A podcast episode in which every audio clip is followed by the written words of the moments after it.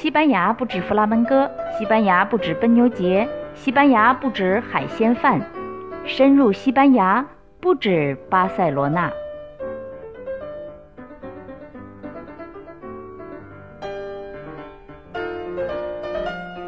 好啦，欢迎收听不止巴塞罗那。大家好，我在巴塞罗那住了十年，住在市郊一个叫 Gaste de Fels 的村子。在 Google 地图上，这个村子就被翻译成卡斯特特菲尔德，这么长的名字啊，而且字跟字之间都没有关系，所以怎么记呢？所以这翻译不好。而我现在住的这个村子叫盖丘，属于巴斯克地区，在西班牙的北部，临大西洋。几个月前，我发现盖丘这个村子在村政府那里被正式翻译成盖桥，就是修路盖桥的那个盖桥。我就觉得它土气的可爱，特别土，但是很好玩儿。我笑了好几天呢。翻译啊，实在是太重要了。不过今天不说这个，今天我们要说的是我们村儿盖桥的美人鱼。但是我们村的美人鱼不是女的，是男的，所以我叫它美男鱼。对美人鱼吧，大家都有一个概念，就是金黄的头发，上半身是美丽的女孩儿。下半身是鱼，我们盖桥的美男鱼呢？首先他是男的，黑色短发，上半身到肚脐全裸，看得出是在那种体育馆里练过的身体，有胸肌，而且最特别的，他还有胸毛，魁梧有型，但是不是那种肌肉男的样子，只是很有型。从肚脐往下就是那条鱼尾巴。这幅画被做成类似超大百叶窗帘的样子，挂在老港口 Puerto Viejo。画的背景是蔚蓝的大海，美男鱼微微忧伤地坐在一大块礁石上。涨潮的时候，潮水就直抵他的肚脐，这就类似一个标志了，就是潮水最高是那里。落潮的时候呢，整幅画就会显露出来，因为海水在阳光再加岁月，现在美男鱼的。这个鱼尾底端的一侧已经被侵蚀的有点看不清楚了，就变成了一条好像有点腐烂的鱼尾巴。美男鱼比我早搬到盖丘，盖桥，哎，叫叫盖桥。他呢是二零一一年就落户了，我呢是去年二零一六年搬来盖桥的。我第一次在海边散步，走到这个地方看到他，哇，觉得很刺眼，怎么怎么是这个样子呢？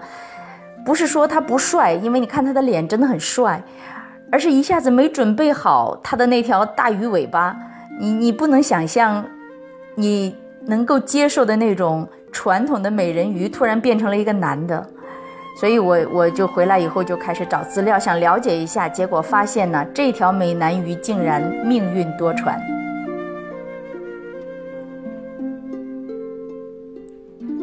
美男鱼的创作者是阿根廷艺术家，反正现在艺术家很多了啊。他叫 Marcos Lopez，本来是学工程的，后来改做摄影师。那么美男鱼创作意图是什么呢？他他想表达什么呢？我就是本着这个想法想挖一挖，结果一奔子下去，底下是空的。这个 Marcos Lopez 拍摄了很多幅照片，就拿到实验室去编排。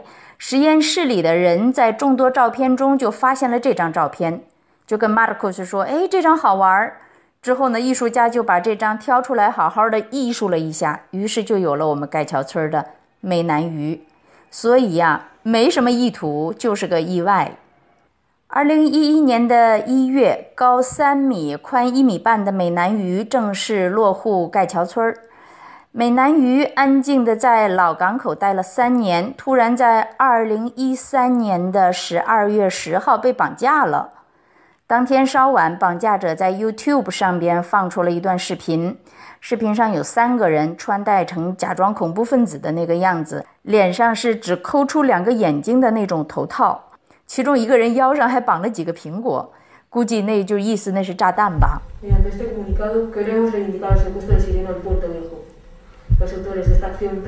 然后整个的你可以听得出来，这个录音特别不清楚。宣读的是他们不同意盖桥村人民政府的若干小区建设决定，要求村政府做出整改。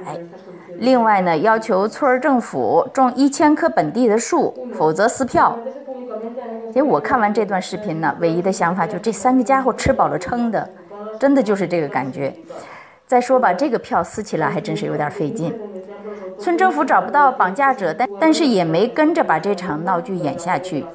结果呢，二十一天以后，二零一三年的十二月三十一日，这一年最后一天的清晨，美男鱼被毫发无损地放在了村长家门口。当天上午，美男鱼就被警察用卡车运回了老港口。这样被绑架二十一天以后回家了，又被挂了起来。当然，到底是谁绑架了美人鱼呢？还不知道，也没有人追究，就成了悬案。这场虚惊半年以后，二零一四年的六月，美男鱼又被结婚了。Apenas quedan dos días para que Getxo viva una peculiar celebración. El viernes, el sireno del Puerto Viejo se casa. Sí, amigas, esto que estáis viendo es una videoinvitación, porque me caso. 这个也在 YouTube 上面可以找到视频。据说呀，女方是不肯露面，但是女方委托了两个代言人，两个代言人一男一女，都戴着两个儿童手工做出来的那种纸质的面具。代言人说，女方是盖桥村的重要人物，而且是个富婆，有多处房产。Que es una de las mujeres más importantes de hecho, dueña de mucha parte del patrimonio. 我们盖桥的村民挺喜欢挑事儿，而且喜欢这种莫名其妙的娱乐。不过自从结婚以后呢，好像一切都平静下来了。到现在，除了鱼尾巴有点腐烂，一切都还好。但是谁知道明天会怎么样呢？走着瞧吧。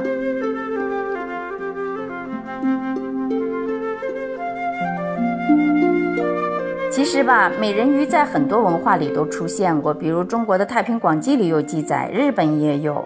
哎，我这里呢就说欧洲这一只啊，最初的最初的最初最初，美人鱼它不是一种鱼，它是鸟，而且它在海上鸣叫，叫声特别吸引人，可以迷糊水手，让船触礁，然后呢，他们就把水手吃掉。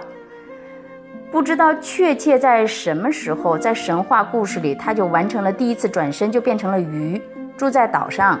有传说是三条美人鱼，有的传说是两条。三条说的就是一条弹竖琴，一条吹笛子，一条唱歌。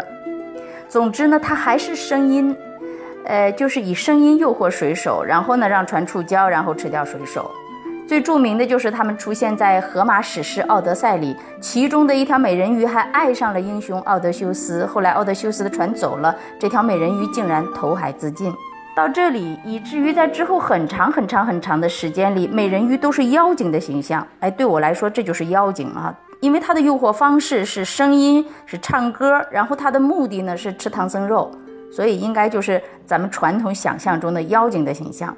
西班牙语里美人鱼叫 Sirena，这个是从希腊语，就是这个神话传说中起源地啊，从希腊语传到拉丁语的。那现在英语里呢，也用这个词根，就是 siren，也是警车啊、救护车啊、救火车那个警笛的声音，都是在西班牙语里也叫 Sirena，就是一个词。哎，一直到安徒生的《美人鱼》的童话故事，美人鱼才得以走出妖精的行列，成了善良的美人儿，也就是今天大家心目中的那种美人鱼。这是他的第二次转身。再后来吧，就是到我们村了，到我们盖桥村的美男鱼了。这是对美人鱼的一次彻底翻盘，因为他把性别都给改变了。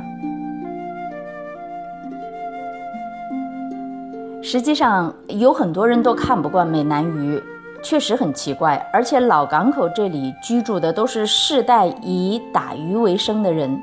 虽然现在都变成小酒馆了，但是挂一个美男鱼是什么意思呢？让渔民们听着他的歌声回家吗？可是美人鱼最初的目的是让渔民触礁被吃掉啊，所以奇怪。无论人们乐见与否，反正它就挂在那里。我呢也是追根问底，自找烦恼。好了，今天就说到这儿，感谢收听这期的不止巴塞罗那，下周不见不散。